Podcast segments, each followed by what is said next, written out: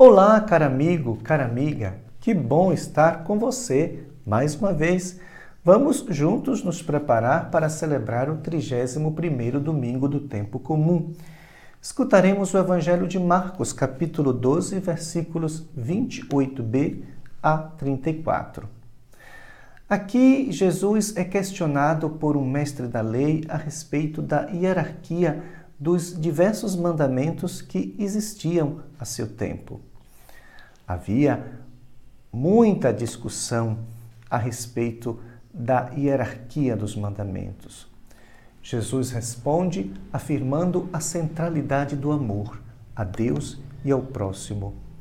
Amar a Deus e amar ao próximo é a centralidade da lei.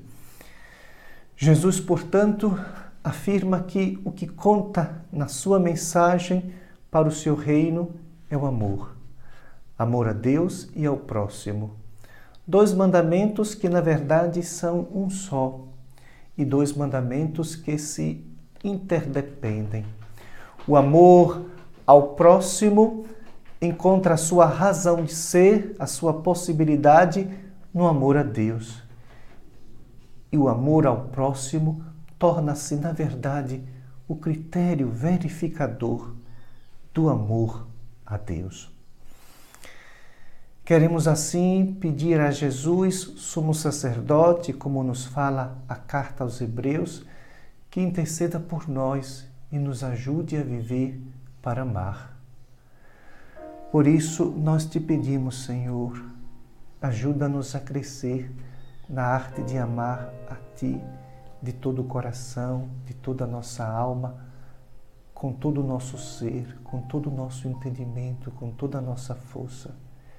E ajuda-nos também, Senhor, a em Ti amar os irmãos. Ajuda-nos, Senhor, a entender que realmente o caminho da felicidade passa pelo caminho do amor e a questão de ser cristão é, na verdade, a questão de amar.